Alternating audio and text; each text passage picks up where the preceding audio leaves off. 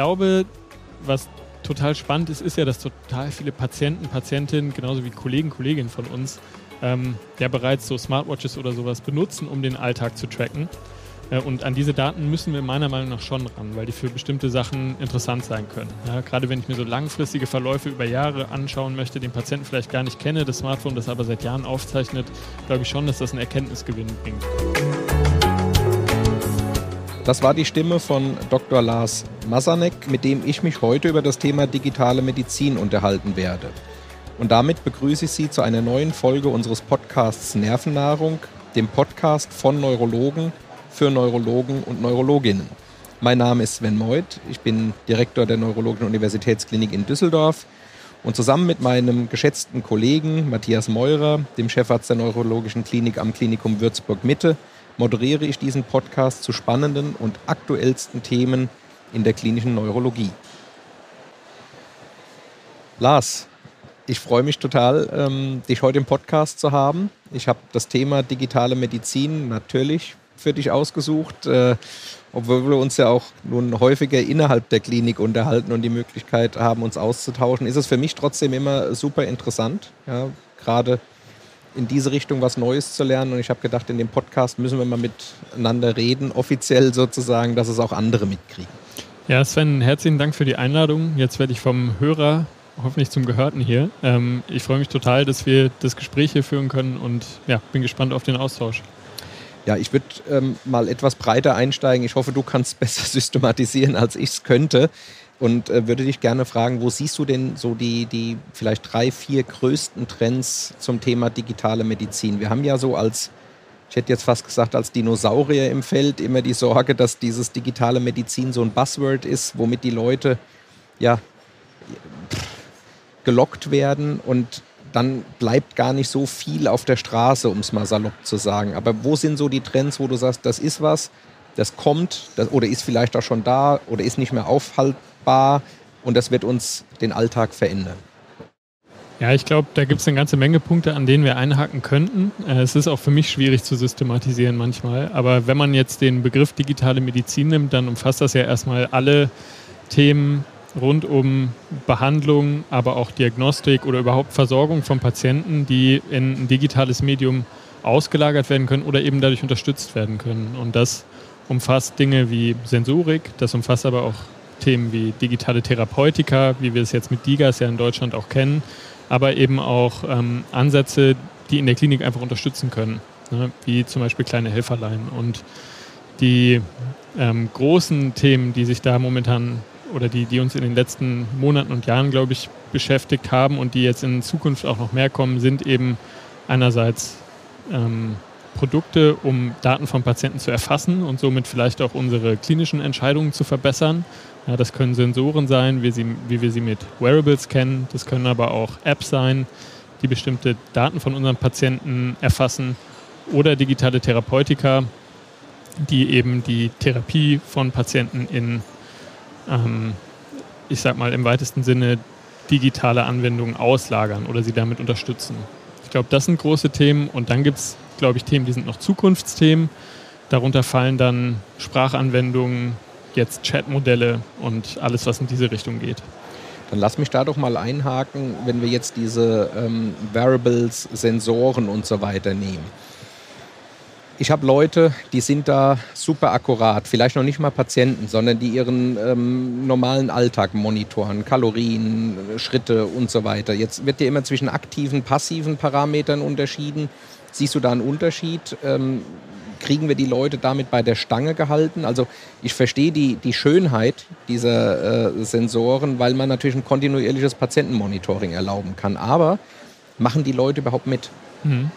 Ja, das ist ein total wichtiger Punkt. Also um das mal zu unterscheiden, aktives Monitoring ist alles, wo ich den Patienten oder die Patientin regelmäßig auffordere, bestimmte Übungen zu absolvieren, vielleicht bestimmte Tests am Handy zu absolvieren ähm, oder auch äh, wirklich Übungen mit einem Sensor zu absolvieren. Das kann sowas sein wie Treppen hoch und runter laufen äh, oder Schritte in einer bestimmten Zeit gehen.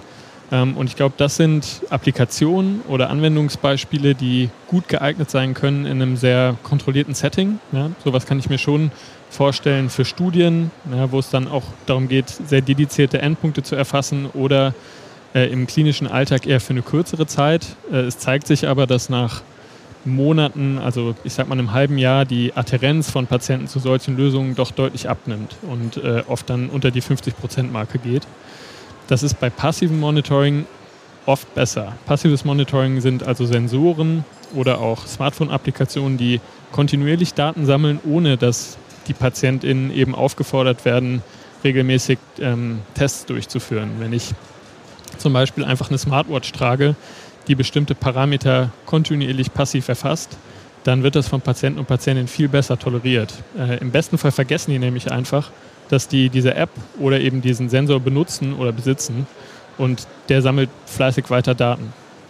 Da würde ich auch noch mal gerne nachfragen. Es gibt ja dieses, ähm, diesen Überbegriff der Interoperabilität. Ich sag mal, der eine hat jetzt äh, wie auch immer gearteten Fitness-Tracker, der nächste macht das übers Handy, ein dritter hat eine Uhr von welcher Firma auch immer. Soll ich jetzt irgendwann oder alle Kolleginnen und Kollegen in der Praxis sitzen und äh, sozusagen so Elektronik-Freaks werden oder wie, wie, wie soll das funktionieren? Äh, ich fände es natürlich spannend, wenn wir alle Elektronik-Freaks werden. Das würde mit unserem Fach eine Menge machen. Äh, aber das kann es natürlich nicht sein. Das kann auch nicht das Ziel sein, das kann auch nicht der Anspruch sein. Ähm, ich glaube, was total spannend ist, ist ja, dass total viele Patienten, Patientinnen, genauso wie Kollegen, Kolleginnen von uns, ähm, ja bereits so Smartwatches oder sowas benutzen, um den Alltag zu tracken. Äh, und an diese Daten müssen wir meiner Meinung nach schon ran, weil die für bestimmte Sachen interessant sein können. Ja, gerade wenn ich mir so langfristige Verläufe über Jahre anschauen möchte, den Patienten vielleicht gar nicht kenne, das Smartphone das aber seit Jahren aufzeichnet, glaube ich schon, dass das einen Erkenntnisgewinn bringt. Ähm, um diese Schnittstelle zu schaffen, gibt es eigentlich längst Lösungen. Ne? Es gibt Startups, zum Teil auch aus Berlin, die bauen Programmierschnittstellen, wo die im Grunde eine Schnittstelle zu jedem dieser Devices haben. Das sind ja zum Teil ein paar hundert Stück, welche die wir vielleicht auch gar nicht kennen. Mhm. Ähm, und die in einheitliche Datenstrukturen überführen. So dass man die dann wiederum, sage ich mal, aus einer strukturierten Datenbank auslesen kann mit einer Applikation und egal welches Endgerät am Ende zum Beispiel die Schrittzahl aufgezeichnet hat, das in einer Kurve darstellt. Man muss natürlich beachten, dass wenn ich verschiedene Sensoren oder verschiedene Geräte benutze, um irgendwas zu messen, die vielleicht auch eine gewisse Variabilität haben. Ne? Also die messen nicht zwangsläufig immer dasselbe. Ja. Ähm, ich würde gerne fragen, wie siehst denn du jetzt, sagen wir mal, die Rolle des Arztes, der Ärztin in diesem gesamten Kontext? Ich, ich sag mal, ich kenne kaum eine Kollegin, Kollege, der nicht über die IT-Infrastruktur am Standort in der Praxis äh, schimpft. Ganz viele von uns haben überhaupt kein Interesse, sich jetzt mit weiteren Computerprogrammen zu beschäftigen, um, um Daten zu vereinheitlichen. Und bei dir sehe ich ja diese, diese, ich hätte jetzt gesagt, Liebe oder das Feuer fürs Thema. Wie kannst du denn in diesem nicht einfachen Umfeld, fehlende Digitalisierung, äh, Schwierigkeiten, Daten in klinische Informationssysteme zu bringen oder wieder rauszuholen, wie kannst du als Arzt oder Kolleginnen und Kollegen, die dieses Thema auch so begeistert, da eine Rolle spielen? Also ich könnte auch sagen, würden uns die großen Firmen, ohne die jetzt nennen zu wollen, äh, aufgrund dieser Datenrepositorien, die die schon haben und mit ihren Devices gesammelt haben, nicht schon das Wasser abgegraben, bevor wir überhaupt gemerkt haben, dass was fließt? Äh, ich glaube, da muss man verschiedene Sachen unterscheiden. Man kann nicht rangehen, jetzt ich als Arzt in der Klinik und sagen, okay, ich will alles hier umkrempeln, weil mich faszinieren digitale Themen. Ich glaube, das finde ich gut ja. äh, aus gegebenem Anlass. ich, ich glaube, viele Sachen muss man manchmal auch dann hinnehmen, wie sie sind und in dem Kontext arbeiten. Damit meine ich ja nicht nur ähm, unsere Klinik. Ich glaube, das ist auch was ganz Allgemeines. Es gibt einfach Punkte, die kann man nicht von heute auf morgen ändern und ein KISS-System an der Klinik zu ändern, ist was, das geht über viele Jahre und kostet unfassbar viel Zeit und Aufwand. Das ist nicht unsere Rolle als Medizinerinnen oder Mediziner.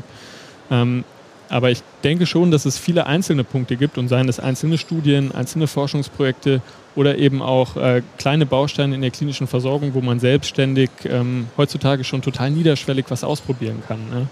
Auch äh, auf der DGN stellen mittlerweile DIGA-Hersteller äh, aus. Ja? Auch da kann man sich mal angucken, was sind das für therapeutische Apps.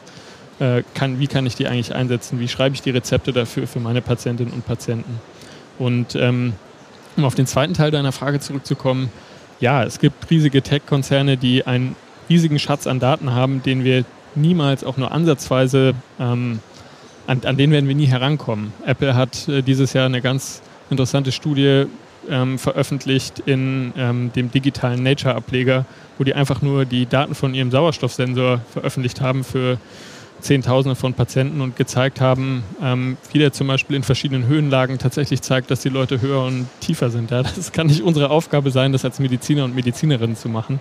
Aber ich denke schon, dass wir gucken müssen, wo können wir Werkzeuge, sei es jetzt von den Herstellern oder anderen, ähm, im Alltag einsetzen und was für einen Mehrwert können wir daraus generieren. Denn am Ende können wir, glaube ich, viel besser einschätzen, was in der medizinischen Versorgung gebraucht wird und was uns da auch voranbringt. Okay. Also ein bisschen ähm, das Plädoyer für kleinere Schritte und dann jeweils auf den Kontext bezogen, was klinische Versorgung oder eben auch Studienansätze betrifft. Aber ja, und vielleicht auch sich dafür interessieren, ne? sich ein bisschen dafür öffnen, okay, was gibt es da für Konzepte, was auch in Deutschland möglich ähm, und was kann ich Patientinnen und Patienten vielleicht heute auch schon anbieten. Das hat mein äh, Lieblingsphilosoph Seneca schon äh, vor langer, langer Zeit gesagt. Ähm, es ist schon ein Fortschritt, den Willen zum Fortschritt zu haben. Ja? Also ähm, das, das kann ich schon sehen und das nehme ich vielleicht auch für mich aus dem Gespräch mit, offener diesen Dingen gegenüberzutreten. Trotzdem, ähm, mir fehlt es noch so ein bisschen an, an Vorstellungskraft, wie diese ganz unterschiedlichen Ströme, die wir haben, unterschiedliche Devices, unterschiedliche Arten, ähm, sagen wir mal, mit Digitalisierung umzugehen. Wer ordnet das? Vielleicht ist es auch so eine, sagen wir mal, jetzt Neurologeneigenschaft, dass alles geordnet werden muss, aber es würde mich schon interessieren. Es gibt ja zum Beispiel die Deutsche Gesellschaft für digitale Medizin. Ist das so eine Einrichtung, die irgendwann sagt, das ist der Weg, den wir gehen wollen? Oder ist das einfach ähm, ja, Marktwirtschaft, wer am besten funktioniert, wird sich durchsetzen? Wie, wie muss ich das einschätzen?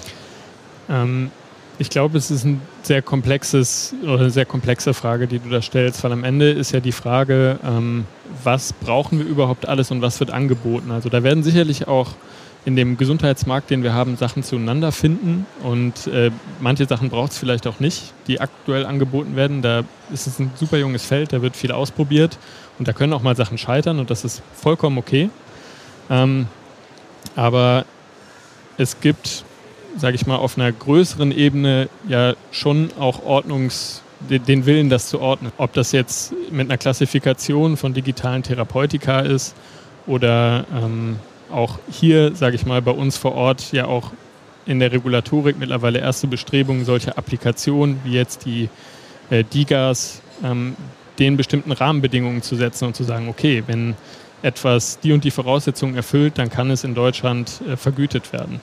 Und die äh, Deutsche Gesellschaft für digitale Medizin, die du gerade erwähnt, äh, erwähnt hast, ist ja eine, sage ich mal, recht junge Fachgesellschaft. Es ist ein gemeinnütziger Verein, der hier 2020 gegründet wurde und eben ähm, sowohl von Medizinern und Medizinerinnen, aber auch angrenzenden Bereichen, Therapeuten und ähm, technisch affin eben dafür da ist, diesen ganzen Bereich in Deutschland auch mit zu begleiten und gegenüber der Politik, aber auch gegenüber anderen Fachgesellschaften ein bisschen zu vertreten und zu sagen, das sind die Themen, die wichtig sind. Da muss zum Beispiel Evidenz generiert werden für bestimmte Themen und so und so könnte das aussehen. Ich glaube, dass wir da in Deutschland noch relativ am Anfang sind, auch wenn wir eigentlich, muss man auch ehrlich mal sagen, mit der DIGA-Verordnung einen großen Schritt international gemacht haben. Ne? Wir sind eines der wenigen Länder, wo es überhaupt Apps auf Rezept gibt. Ähm, wie auch immer erfolgreich oder nicht erfolgreich das sein mag. Das würde ich jetzt gerne noch fragen wollen. Ähm, wir haben eben ganz am Anfang unseres Gesprächs gesagt, dass gerade die aktiven Dinge weniger gut funktionieren wie die passiven Parameter. Die DIGAs sind ja auf eine aktive Mitarbeit äh, in der Mehrheit der Fälle ausgelegt. Funktionieren die oder werden die, werden die verloren? Ja, du, du schmunzelst, die Hörerinnen und Hörer können das jetzt nicht sehen. Ich meine die Frage nicht, ich meine die nicht so kritisch, wie die klingt. Ich befürchte, ich kenne jetzt zwar die Antwort, die kommt dadurch, ja. Aber mein, mein fester Punkt ist ja, wir haben ja auch vor 30 Jahren auch Medikamente eingesetzt, wo wir heutzutage sagen würden, wir, wir erwarten mehr an Wirksamkeit. Insofern könnte ich auch gut damit leben, dass man sagt, naja, die erste Generation an Digas, die hatten sozusagen den Fuß in die Tür gekriegt, aber die haben noch nicht so lange Bestand gehabt oder haben nicht so toll funktioniert. Wir müssen aber oder dürfen nicht den Fehler machen, Entwicklungen, ähm, die gerade starten, mit Entwicklungen, die schon seit 30 Jahren optimiert werden, zu vergleichen. Also insofern die Antwort kann wirklich offen sein. Die, die sollte nicht ähm, sozusagen vorbereiten, dass du jetzt was Negatives sagst. Nee, ähm, finde ich auch kann ich total nachvollziehen, auch diesen Gedankengang, weil ich glaube, für viele Kollegen und Kolleginnen spielt es ja heute keine große Rolle. Also ich habe jetzt keine Daten, aber wenn wir hier auf der äh, DGN bei den Neurologen oder auch auf anderen Kongressen mal fragen würden, dann würden viele wahrscheinlich eher mit den Schultern zucken, wenn man die auf DIGAS anspricht. Ähm, und äh, um nochmal auf den aktiven Teil zurückzukommen, ich glaube beim Tracking und bei der Therapie ist es nochmal ein bisschen anders. Also das aktive Tracking oder passive Tracking, ähm, da spielt das, glaube ich, eine große Rolle. Eine DIGA wird ja nominell einfach erstmal nur für drei Monate verschrieben und ich glaube, über den Zeitraum ist es ganz vernünftig, äh, auch was Aktives zu machen, gerade weil man ja jemanden therapieren will. Man will ja eine Therapiehilfe leisten. Ähm, und äh, ehrlicherweise bin ich deiner Meinung. Ich glaube, dass die ersten Digas, und das zeigen auch Arbeiten, ähm, zum Beispiel aus der Rheumatologie, der Herr Knitzer hat da was veröffentlicht, wo eben gezeigt wird, die meisten ähm, Digas oder ein ganz großer Teil der Diga-Verordnung wird erstmal gar nicht eingelöst. Ne? Äh, das heißt, die werden verschrieben vom Arzt oder von der Ärztin und irgendwo zwischen 20 und 40 Prozent bleiben erstmal auf der Strecke, bevor diese App überhaupt aktiviert wird. Ja, ich bin mir nicht sicher, aber ich würde mir vorstellen, dass bei den meisten Medikamenten die, äh, oder ich würde zumindest hoffen, dass die Rate an Rezepten, die eingelöst werden, höher ist. Ja, auch auf der DGN gab es da ähm, von äh, verschiedenen Quellen auch die ersten Umfragen in der Neurologie, da ist das ähnlich. Ja? Also auch da ist ein ganz großer Teil der Digas, die gar nicht eingelöst werden. Und dann geht es eigentlich weiter. Die intensive Nutzung der Diga, also so wie es eigentlich vorgesehen wäre, äh, machen am Ende nur ungefähr die Hälfte der Patienten und Patientinnen, manchmal sogar noch weniger. Diese Churn Rate, wie man das nennt, von Applikationen, also die ähm, Prozentzahl der Nutzer, die quasi aufgibt, ist relativ hoch. Und ich denke schon, dass daran liegt, dass bestimmte Zielgruppen durch diese Apps nicht richtig angesprochen werden, ja, dass die vielleicht auch nicht richtig designt sind ähm, oder die User Experience eben nicht optimal ist und dass der Prozess, wie die Digas jetzt in die Versorgung kommen, äh, ja auch für niedergelassene Ärztinnen und Ärzte gar nicht so einfach ist. Ne? Oft wird da vorausgesetzt, dass dazu beraten wird, dass Informationen Patientinnen und Patienten mitgeteilt werden, was in so einem Praxisbetrieb ja sehr schwierig ist, ne? das noch zusätzlich unterzubringen. Und äh, da gibt es ganz viel Optimierungsbedarf. Du weißt es ja äh, aus der täglichen Arbeit mit mir, dass ich manchmal diesen äh, digitalen Dingen ähm, auch ja, nicht zu offen gegenüberstehe, um es vorsichtig zu formulieren. Was mich aber wirklich im Moment fasziniert, sind ähm, die sprachverarbeitenden äh, Ansätze. Also nennen wir es beim Namen JetGPT, ist äh, eine tolle Erleichterung für, für viele Dinge. Das hast du mir ja auch, äh, sagen wir mal, so warm ans Herz gelegt, dass ich nicht umherkam, das mal auszuprobieren. Seitdem bin ich großer Fan. Ja? Jetzt musst du mir nochmal sagen, ähm, du hattest ja auch schon, schon Ideen und Vorstellungen, wie man die wiederum in einen, in einen klinischen ähm, ja, Alltag integrieren kann. Das finde ich, sollten wir einfach nochmal berichten. Ja, gerne. Ähm, also was wir auch einfach mal gemacht haben, ist anhand einer standardisierten Reihe von Notaufnahme-Cases. Ja, wir haben, sage ich mal, einen Tag in der Notaufnahme mit prototypischen Fällen abgebildet und den triagieren lassen. Ähm, einerseits von unseren erfahrenen Notaufnahme-Profis, dann von verschiedenen Versionen von diesen Sprachmodellen und von äh, unseren neurologischen Assistenten und Assistentinnen ähm, der, der, Effekt war ja schon ganz interessant. Also äh, je nachdem, welche Version von den Sprachmodellen man da verwendet hat, waren die nicht schlechter als die Assistenten und Assistentinnen, die das natürlich auch nicht jeden Tag machen, aber das zeigt, wenn ich kein Experte in einem bestimmten Gebiet sind, sind so Modelle gar nicht schlecht. Ähm, was ich aber noch spannender finde, ist, wo sich das jetzt hinentwickelt. Also viele haben es vielleicht gehört, falls jetzt irgendjemand nicht ChatGPT kennt, ist wirklich einfach ein Modell, man tippt etwas ein ähm, ein großes Sprachmodell, ein sogenanntes Large Language Model generiert aus ganz vielen Parametern, auf das trainiert ist, eine Antwort auf Deutsch oder Englisch, ist ganz egal. Und so kann man sich zu verschiedenen Themen unterhalten oder auch bestimmte Aufgaben ausgliedern. Und ein Problem, was ganz oft ähm, in den letzten Monaten damit genannt wurde, ist, dass diese Modelle halluzinieren. Also die geben überhaupt nicht immer die Wahrheit wahr. Gerade wenn die was nicht wissen, überspielen die das und kopieren da einfach irgendeinen, ich sag mal auf gut Deutsch, Schwachsinn rein. Ähm, und wo sich das Feld jetzt aber hin entwickelt, ist, dass man diese Modelle eben nicht für sich alleinstehend nimmt, sondern dass man die auf große Datenbanken aufsetzt. Ne? Das kann alles sein. Das kann ein Excel-File sein, das kann irgendeine Reihe an PDF-Dateien sein, das kann Freitext sein, es kann auch einfach eine strukturierte Datenbank sein. Und was dann passiert ist, ich gebe einen Text ein, also eine Frage, dann läuft eine Suchmaschine, die sucht die wichtigsten Informationen aus dieser Datenbank raus, gibt die dem Sprachmodell, und das Sprachmodell baut dann aufgrund dieser Quelle eine Antwort, wo es zum Teil sogar die Quelle referenziert. Also es gibt dir quasi raus, das ist die Antwort, und ich habe jetzt das und das, äh, sage ich mal, da drumherum gebaut. Und das Ganze basiert auf dieser Information. Und äh, ich denke, das ist was, wo wir in der Medizin wirklich die Ohren spitzen sollten. Denn das verändert grundsätzlich unser Umgang mit Informationen. Wir können auf einmal mit riesigen Datenbanken, das können Forschungsdaten sein, das können ähm, theoretisch auch Studienprotokolle, es kann ganz viel, was man damit, sage ich mal, interaktiv erlebbar machen kann. Ne? Und wo man auch repetitive Fragen, Antworten, ähm, sage ich mal, automatisieren kann. Und da sehe ich ein ganz großes Potenzial auch in der Medizin, um, um da anzugreifen und das nutzbar zu machen. Das heißt, im Idealfall könnte eine Datenbank sowas wie PubMed sein. Und so ein Modell greift dann sozusagen auf die wichtigste Literatur in dem Kontext zurück und bastelt daraus die Antwort. Auf jeden Fall. Ähm, es gibt sogar äh, erste Modelle, wo du ähm, Paper, sage ich mal, Links zu Papern reinpacken kannst. Es gibt Startups, die machen das online und es erklärt dir das Paper. Ja? Und das führt dazu, dass, also wir sollten natürlich alle gegenseitig unsere Arbeit lesen. Es wäre ja schade, wenn das keiner mehr macht. Ähm, aber es führt Bin schon auch dazu. kurz innerlich zusammengezuckt, ob diese Paper, die wir bis jetzt geschrieben haben, für Umme waren, sozusagen. Ich hoffe nicht. Ähm, aber, aber, es führt ja schon dazu, dass du äh, auch Informationen zusammengefasst und kondensiert dir wiedergeben äh, lassen kannst. Also im Prinzip ein, ein, ein, ein Übersichtsartikelgenerator, wenn man so will. Da, dazu gibt es ja auch tatsächlich äh, bereits erste äh, Ansätze, wie zum Beispiel Review-Artikel über Algorithmen zumindest vorselektiert werden können, was die Quellen angeht. Und ich bin mir sicher, dass wir es noch erleben werden, ähm, wie solche Sprachmodelle Review-Artikel schreiben. Ja. Was ehrlicherweise bei aller Kritik ja, total hilfreich ist, weil wenn man sich überlegt, wie viele neue Artikel pro Tag in einem bestimmten Feld entstehen, kann man ja nur entweder sozusagen ganz punktuell was nachlesen oder äh, man wird abgehängt. Und da die Möglichkeit zu haben, sagen wir mal mit relativ wenig Aufwand zu sagen, fass mir doch mal von dann bis dann das nochmal auf den neuesten Stand zusammen. Das ist natürlich absolut hilfreich. Ja.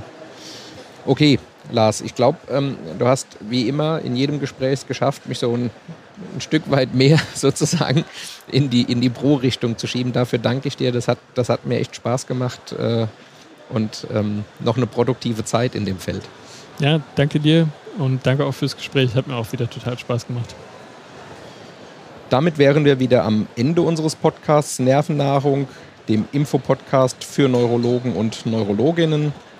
Wenn Ihnen oder euch die Folge gefallen hat, dann empfehlen Sie uns doch bitte weiter, denn diese und weitere Folgen rund um die spannendsten Themen in der Neurologie finden Sie auf allen gängigen Podcast-Plattformen wie beispielsweise Apple, Spotify, Google und Co.